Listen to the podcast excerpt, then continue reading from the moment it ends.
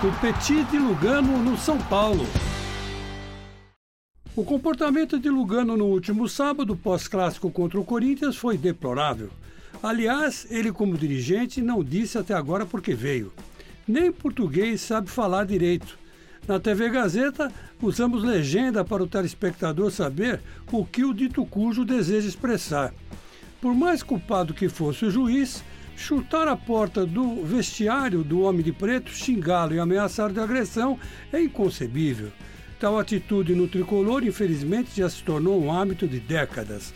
Não é a primeira vez que esse tipo de pressão ocorre. Nos anos de 1980 era muito comum. Havia até uma portinha ali, meio discreta, escondidinha, saindo do vestiário tricolor que dava de frente para o espaço destinado ao juiz. Conselheiros famosos e consagrados se davam ao trabalho de humilharem, coagirem e inibirem o apitador como se ele fosse um inseto, uma baratinha. Como sempre, tal atitude dava em nada, servia apenas para agitar os corações e as emoções dos cartolas empedernidos daquela época. Hoje, dirigentes não se prestam a esse vexame, porém, os subordinados diretos, casos de Lugano e Raí, sim. Na verdade, violência nos bastidores não combina com o futebol moderno. Existem outros meios de protestos mais eficazes do que um chute na porta do vestiário do juiz.